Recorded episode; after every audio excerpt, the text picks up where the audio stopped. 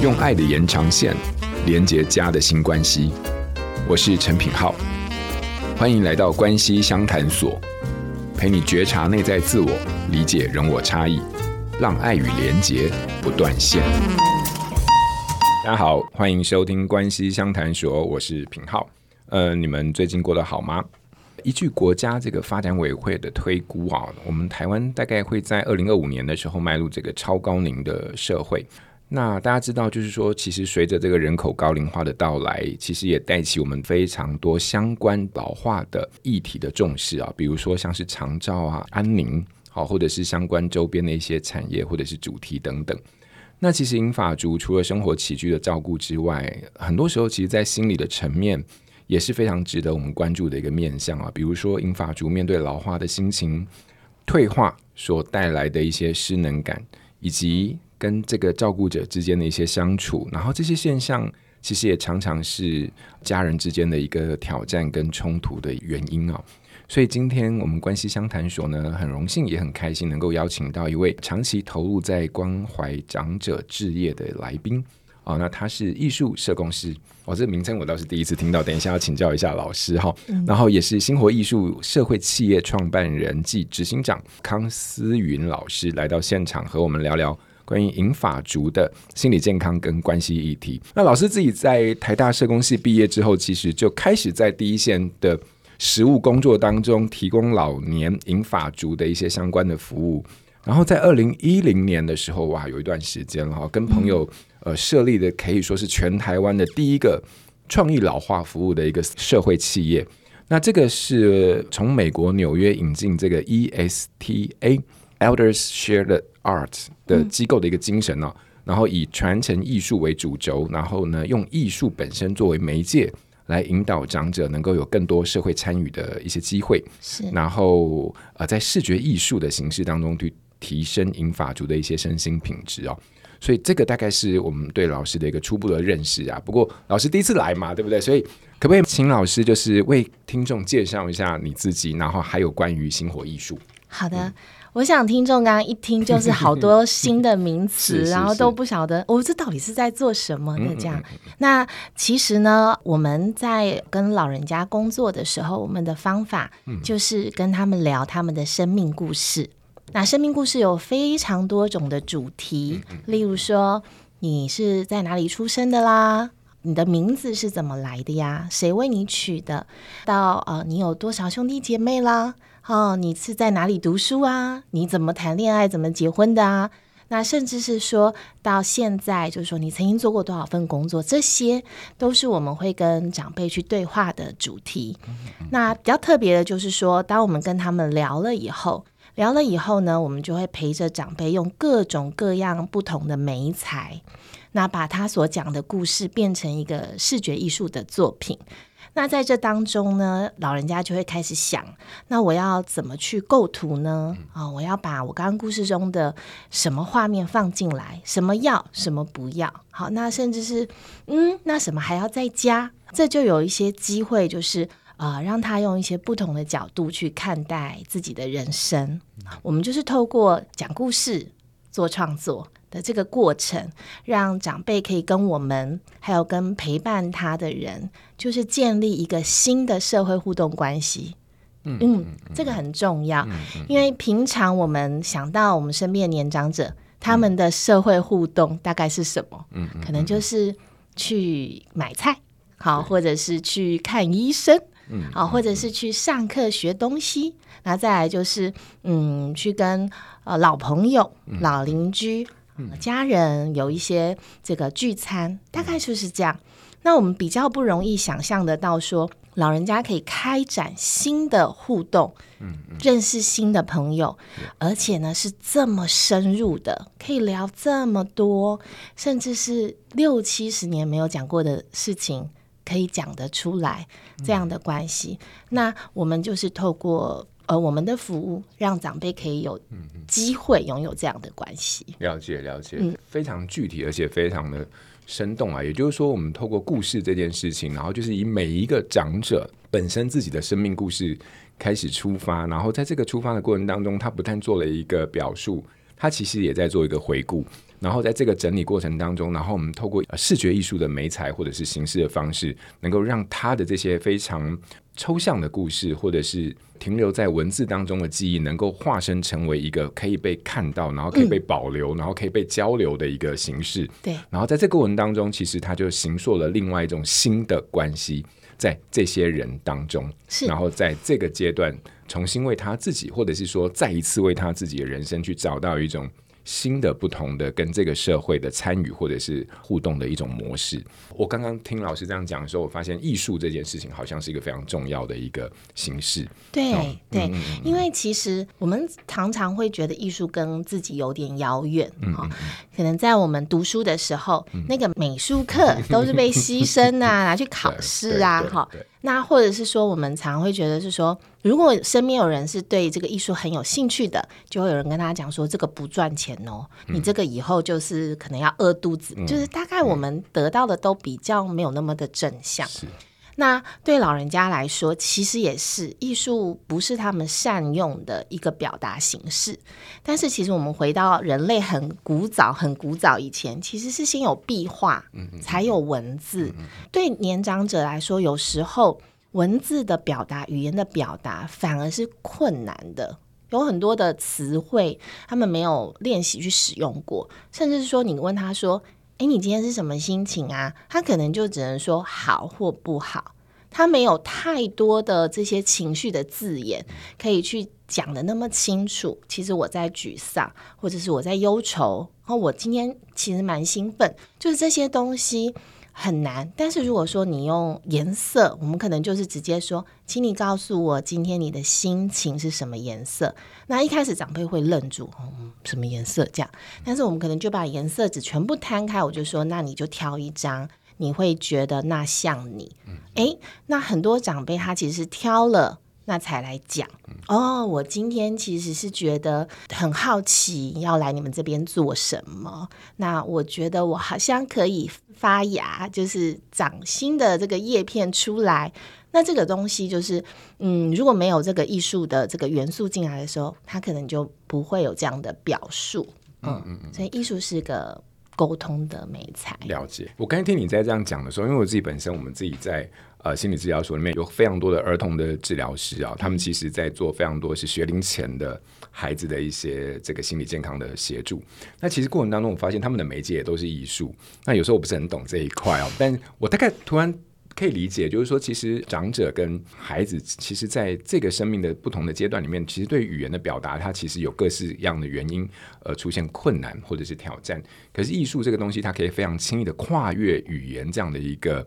呃，隔阂或者是语言这样的一个障碍，或者是屏障，然后呢，能够达直接达到，比如说你内在的一个状态的一种呈现跟呼应，然后再加上它又可以是一个非常手作的一个过程，是哦，所以它就有非常多的交流。可是如果讲到这边的话，那我就想要好奇的再问老师多一点啊，因为就是说。嗯我们知道，其实你刚刚啊，你其实长年以来投入都是长者的艺术创作，对对对对对，所以这里面有两个很重要的一个对象，一个是长者，然后一个是艺术的形式。我相信这个过程当中，应该不少人曾经好奇过哈，包含我自己，可能就是说。老师为什么会以服务老人，不是儿童来作为这个社会工作的一个精神的一个呈现？好、嗯哦，那我猜我们可能有时候在好奇这个背后，是我们自己背后有一个潜台词，就是说，因为孩子他其实是充满希望的一个状态，嗯，长者他其实是步向一个人生旅程的终结跟尾声哦。所以说，这边就想回过头来问问老师，就是说，大概是一个怎么样的因缘际会，然后你将自己投身于这个常年的长者的服务，嗯，那以及在这么多年在这个传承艺术的这样的一个形式当中，你跟银发族的领域当中的一些观察合作的心得会是什么？嗯，其实哈，我们那时候念社工啊，在大三就要选领域了，嗯、就是我们要选我们要去哪里实习。嗯，然后我一开始就选儿童。哎，嗯，然后第二个我就选了青少年，是是，那这两个没有一个是长者，对，然后都都走完以后，我就很清楚，这不会是我未来的职 业。可是我自己有，我自己其实有三个孩子，然后我们老大也很大。那我觉得这个会回到我自己的生命历程里面，因为我小时候是外公外婆带大的小孩，我的呃一岁到三岁。我的生命呃经验的那个记忆里面，充满的就是我的外公外婆的陪伴。那当然也有其他人，但是对我来说，年长者的那种不求回报的爱。还有他们因为年龄的关系啊，我觉得他们很睿智啊，那他们的情绪也很稳定，他们给我很大的包容跟肯定，所以这个呃生命经验跟历程就促使了我后来在决定我要真正开始工作，我要投身的领域的时候，我选择了老人，因为我觉得他们就真的是这个人世间最可爱的一群人，嗯。那事实上，呃，我后来进入这个领域以后，我也都没有再换嘛。其实我已经工作二十三年，至少吧。在这过程当中呢，我觉得跟老人家相处就是越相处越愉快，或是为什么呢？就是。因为他一定比你大嘛，所以你跟他在一起的时候，你自己就是小的，就会觉得那种心态上就会觉得，哦，我还很年轻，这样子，所以这个很自私的理由，哦、一种一种相称之下的一种 状况。是是是。Okay, okay, 那其实我觉得年长者这个族群呢，他们是充满了非常多的多样性，年轻的族群是非常多种状态的存在。老年人也是，所以我不会觉得是说，如果他是老人，他就一定会是怎么样。但是他们也有一些共通性存在，例如说，因为年龄的关系，所以他们更体会到时间这件事情是有限的。他们相对于其他年龄层的人，他们更感受到那个时间的限制有限性，所以他们会更知道说，他应该要把他的时间用在哪里。还有就是说，他人生的长河这样走下来以后，他会有很多他的这个判断，就是说，到底人与人之间相处最重要的会是什么？可能他已经都经过了我们现在在拼斗的这一切，到了他们这个年龄，他们可能最看重的其实就是亲近的人之间的互动，我很喜欢就是这样的智慧，因为其实在我身边的人很少会有人把所有的力气，不要所有啦，百分之五十以上都不太可能去放在关系的经营，因为我们总是看到有更多值得去追寻的东西。但是年长者，我跟他们相处的时候，我就会非常深刻体会到，在这一群人的眼中，在他们的心里面，那些重要的人是最重要的。能够跟他们多相处一刻，多吃顿饭，我可以为他做点什么，他们就是非常的觉得有价值。嗯、那这个价值感是这一群年长者带给我，我觉得是最重要的礼物啦。嗯，嗯，嗯，了解。我自己的理解是说，嗯，其实老师从早年的这个在关系当中情感性的经验。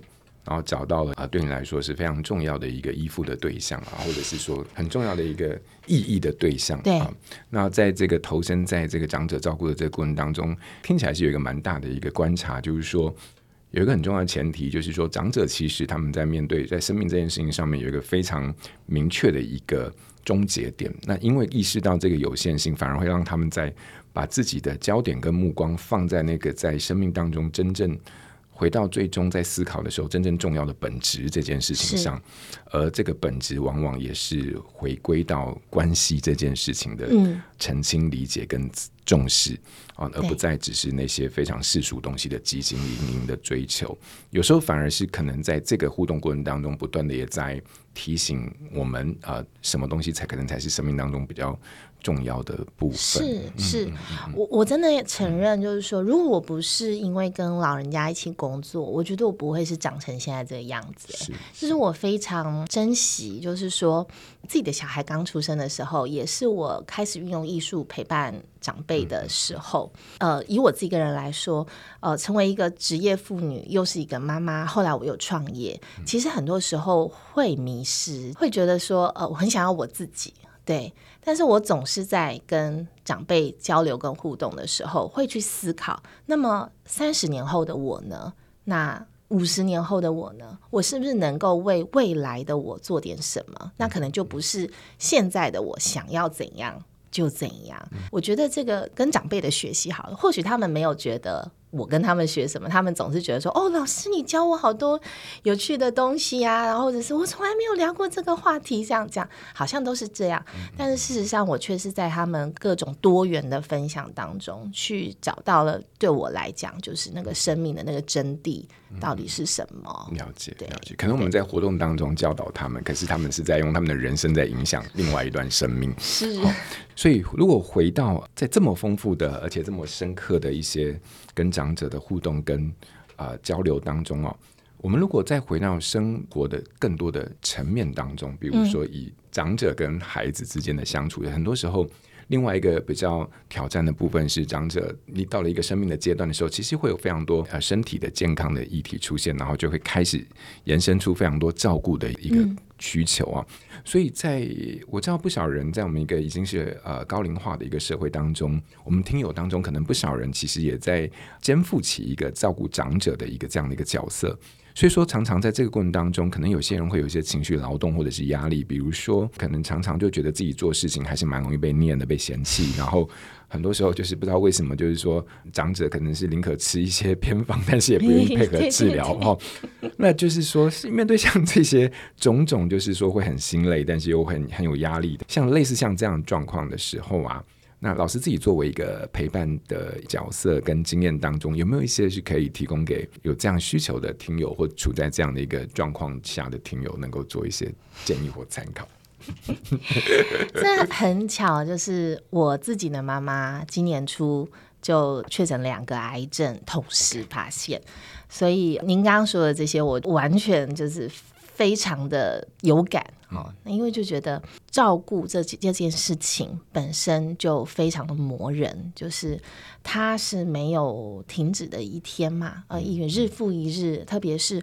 如果说长辈他是身体照顾上面需求比较高的时候，其实照顾者的疲惫很多时候也来自于我没有办法休息。嗯嗯、但是我自己在事务现场，或者是说我跟我妈妈之间的相处，因为我妈妈其实还蛮活蹦乱跳的，就是她虽然在化疗，但是她是可以自理的。那真的让我累的是什么呢？那让让我累的就会是对话，就是有一些。你怎么那么难撼动啊？嗯，就是为什么一辈子就都要这样想？到了现在了，那都已经得癌症啦，啊，那你不是就觉得自己人生就可能就只剩下一些时间好好活？那为什么还要这样想呢？那但是我想很多听众在这件事情上面就只能捶心肝，就是他是没有办法被说服的。就例如说，我们妈妈她就是不要搭计程车。再怎么累，绝对不搭。那有时候作为他的孩子，我就会很气呀。我就会觉得，那我这个时候为什么不能在你身边载你回家呢？那你又不要搭计程车，那我等下会不会又接到电话说你的累倒在路边，有人把你送去急诊室？对对，就是类似像这样。但是我后来就是理解到一件事，就是说，其实我们跟父母的相处，或是我们跟配偶、孩子的相处，甚至是我们跟同事的相处，其实有一件事情都是一样的，就是。我们必须要去意识到，我们常会想要去控制别人。嗯嗯嗯，我们很希望他们可以照着我的路子去思考，照着我的呃这个想法哈去这样做。但是对方不能的时候，我们的那个拉扯、跟冲突、跟纠结就跑出来了。那我们跟父母之间比较矛盾的地方是，以前都是他们在控制我们，然后他要我们怎样，还要我们怎样。可是现在他老了，就变成是我们跑成那个，哎，你怎么不吃这个啊？哎，你怎么现在还没睡啊？那就在相处中会有很多这些很不舒服、很不愉快的地方。所以怎么办呢？我的建议就会是，那我们能不能有别种的对话出现？就是那些鬼打墙撞墙的对话，就是那么多。那也不太可能改变，我已经认清这件事情，我就是嗯，好，就这样。那但是我们可不可以创造我们彼此之间其他的？例如说，那我们就来聊一聊你现在的生活，从早上起床到你睡觉的这每一个时间点，哪个时间点是你特别喜欢的？哪个时间点你觉得特别的孤单？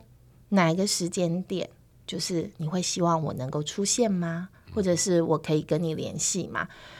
就是跟我们的父母之间去开始开创一些有趣的对话。嗯、那或者是说，我们的老人家其实也都蛮喜欢聊自己以前的过往，但没有人好奇嘛。嗯，这重点没有人想听。嗯、那我觉得很多时候我们把力气都放在我们想跟他们沟通的那些事情上，我们想要跟他达成共识，或者我们想要说服他的那件事情上，那都未果。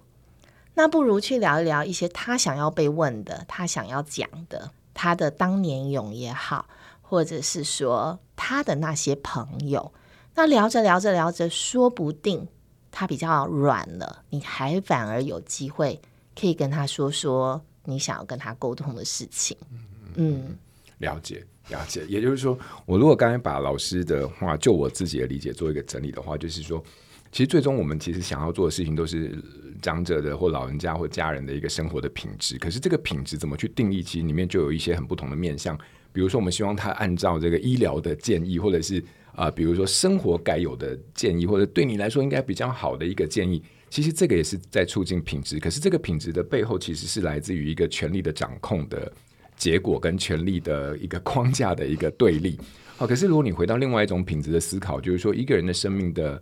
完成度、满足度或者是品质度，有时候是来自于他有没有能够有一个倾听他的对象的时候，你就会发现，从另外一个角度在思考品质或生命品质这件事情，搞不好就找到了一个开启沟通的机会。所以，我们怎么面对老人家的生活品质或生命品质这件事情，其实有太多可以思考面向，而不是只有呃陷落在这个权力的 对立或者是控制当中啊。这个所有关系都有控制的成分，但是。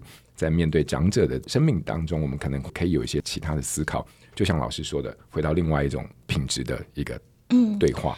嗯，我觉得还有一个很重要的，就是说，嗯，其实年长者他们真的会在年老的时候，就是意识到一件事情，就是我需要帮助。嗯，那这件事情呢，就是站在儿女的立场啊，我们常就是会觉得，哦。你怎么就不会呀？或者是哦很烦啊，或者是说有一些的状况会是，那你就做不好，你就不要做嘛，我们帮你就好了。就是我们会比较多的焦点是放在自己的身上，但是尝试放在年长者的身上的时候，你会发现到说，其实他们最不想要的就是造成儿女的负担。嗯嗯嗯。其实当他们提出了这个需求的时候，那已经是他们真的无法了，他才会去做这个要求。当然有一些特殊状况呢，我们就不在此列，因为我想很多。听众可能也觉得哦，我们家的老人家根本就对我情绪勒索，什么赵三三打电话来或什么，我们比较讨论的比较不是这一类型的。那大部分的老人家其实都会好希望说，我还是可以为子女提供一些帮助，而不是我都要你来帮忙。所以其实如果我们能够看到他们的这一层面的心理的时候，我们在跟长辈互动的时候，我们真的要。特别的去给他们多一点的肯定，多一点的自主权的控制感，他们的表达，不论你觉得再怎么样不认同，但是这是他的人生。其实我也在学习这一点，就是我妈妈做的决定，例如说她不要坐计程车，那就让你走。如果真的不行，你就在路边坐到等我回到你的附近，我再去载你，因为这是你的选择嘛。退一万步说，我也有可能突然从这个世界消失。如果我不在，这个日子不是还是你要自己过吗？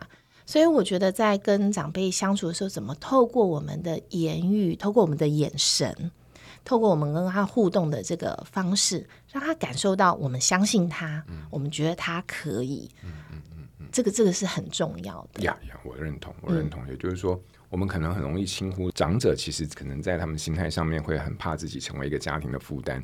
可是，往往在这个过程当中有太多的拉扯，我们可能没有意识到，反而呃加深了这个彼此的一些压力跟心结。那有时候就是放下自己那个坚持的框架，然后其实有时候可能会让彼此都得到一个自由，或者是得到一个比较安适的一个空间。好，所以我觉得这个老师的回应对我来说，诶，有一个很好很重要的一个启发。就是关于怎么样子在面对长者这件事情，我知道老师几年前曾经跟呃你的多年的伙伴们就合写了一本书《爱需要勇敢》，那当中就记录了很多啊你们跟长者服务跟合作的一些故事，然后这里面其实背后都是一个以关系作为主题的功课。那书中曾经老师有分享到，就是在跟老人家说话或者是相处的时候，怎么传递你的在意跟关心？对，老师你你是怎么样子去传递呢？哦，其实有时候我就会想哦，我们在跟人家谈恋爱的时候，我们会怎么跟人家讲话？就是有时候真的是 对老人家要有这样子的这个甜蜜感在里面。OK，对，可以理解。就是就是说，我想你然后我觉得我很想要听你说话。嗯，对，嗯、那很直接，很直接，很直接，这个在乎跟关心或需求。对，像我外婆，她看到我都会说“宝贝”，嗯，对，宝贝你来了，然后我一定会回说“你也是我的宝贝，宝贝我来看你了”嗯。那其实这样的对话，我们平常比较不会觉得要这样跟老人家讲话，但是。其实他们听到，他们是很开心的。对，那像我们不是以好久以前，我们都会流行那个撩妹语嘛？对对。然后我们就觉得你可以好好撩一撩身边的老人，找到方向了，对不对？不要因为结婚或者是走入关系之后，就把这些东西尘封起来。现在再拿出来，就用在家里的长者身上也是很好用的。可是我相信，呃，老师刚刚说的这个部分，其实有个很重要部分，就是说，其实我们。这一生大部分的时候都在人生里面去寻求自己的一个定位跟价值，然后有时候就是说，当在别人的呃表达或别人的关爱或别人的回应当中，看到自己的那一份重要的价值或者是独特的存在的重分量的时候，其实那本身对于我的回应或对于我自己就是很重要一件事情。所以像什么宝贝啊，我想你啊，你会发现这些东西并它并不是甜蜜。他有时候是在一种在意，对于关系的一个在意的一种呼应。所以说，我觉得回到这个本质去思考的时候，你可能就不会觉得啊，干嘛要讲那么那个 啊？不不不不，这从头到尾都不是甜蜜的问题，这从头到尾都是一个对于关系的在意的一个本质。好，非常感谢老师的分享。我相信在这个爱需要勇敢当中，应该还有非常多很丰富的一些跟老人、跟长者互动的一些经验，非常值得大家来参考。所以今天到我们这个节目最后的一个新练习的时间，哈，就是我们每每次节目都 背后都最后都会有一个小小的尾声，就是能够让啊来宾们来分享一下，有没有什么你是觉得在在老师的这个跟长辈的相处当中。如果说对于我们比较生涩啊，然后或者是说不是很熟悉，呃，不是很习惯，也不知道该怎么起头的听友，就是哦，我要跟长者呃互动，要跟长者沟通等等，你觉得可以带给我们在生活当中去练习的一些方法？嗯，嗯，我觉得最简单的就是对他们产生好奇，嗯，对，不要假想他们每一天的日子都一样。嗯，就是当我们见到我们的长辈的时候，我们就问他们说：“你今天好吗？”就像品浩一开始问的：“你今天好吗？”他可能说：“哦，还好。”那你可以告诉我一件今天让你开心的事吗？嗯，就是嗯，多给他们一些可以说话的机会，让他们感受到说：“诶，你好奇我，诶，你有在在意我一天发生了什么事。”搞不好他只是跟你讲说，我今天去买葱的时候，葱便宜了十块钱，那也很好啊。那我们是不是就多了一个话题可以去聊聊？说，嘿，那你平常是买的是多少？那你葱买那么多要拿来做什么？嗯嗯。哦，我记得我吃过你什么葱料理，其实很好吃。那我可以来吃个葱爆牛肉嘛？就类似像这样讲。我觉得我们跟老人家之间哦，是需要花一点心思。嗯，yeah, 好，这是一个非常好的一个新练习。我我觉得甚至不只是长者，对不对？嗯、其实保持好奇的这个态度，可能在每一个任何一个关系里面，其实都蛮受用的。因为我们都很喜欢自己成为一个别人关注或在意的对象。那当这个好奇的对象是我的时候，自然在这个过程当中就会带来更多沟通的啊或交流的一个机会。好，所以非常感谢老师的这个新练习，还有今天跟我们分享这么多。啊、从长者的照顾的这个经验出发，然后呢，回到这个艺术创作的或者是传承艺术的这样一个媒介当中，背后的一个发想跟精神，如何帮我们的长者在他的呃生命当中能够带来更丰富的一些机会，或者是社会的参与。好。所以，如果说各位听友呢，你对于今天我们老师的分享呢，想要去了解，诶，这个传承艺术是什么？然后它是怎么样子在对长辈能够提供一些这样身心的服务？呃，如何在跟家人如果有长辈的话，如何能够有一些更亲密的互动跟相处？如果你对于这些都有兴趣的话，非常欢迎大家可以关注这个老师的脸书粉砖。诶，老师，你的粉砖的名称是不是就叫做？来，你自己说。康思云艺术社公司是康思云艺术社公司的这个脸书粉砖。那上面其实我看了一下，就是会有老师的很多的心得。然后还有一些活动的分享哈。嗯那这个是一个我们可以最快得到老师以及传承艺术呃内容的一个媒介。那如果想要更多理解的话，大家也可以参考老师的著作，也就是《爱需要勇敢》。好，在里面我相信也会有得到非常多的启发跟学习。好，那今天呢，再一次感谢老师来到现场跟我们分享这个我们其实势必会遇到，但其实不见得熟悉，也有点陌生的主题，关于如何和长者互动。以及在这个过程当中，长者的心情，还有传承艺术为长者所做的一些服务。那希望今天的内容大家会喜欢。好，那我们就下次见。谢谢老师，谢谢大家，拜拜，拜拜。亲子天下 Podcast，周一到周六谈教育、聊生活，开启美好新关系。欢迎订阅收听 Apple Podcast 和 Spotify，请给我们五星赞一下。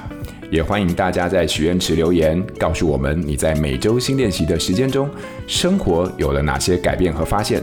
关系相谈所，我们下周见。